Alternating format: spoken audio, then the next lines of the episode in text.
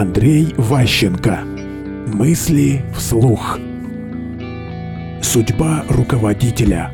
Начальника, судьба эффективного начальника в том, что он постоянно с кем-то воюет, преодолевает препятствия.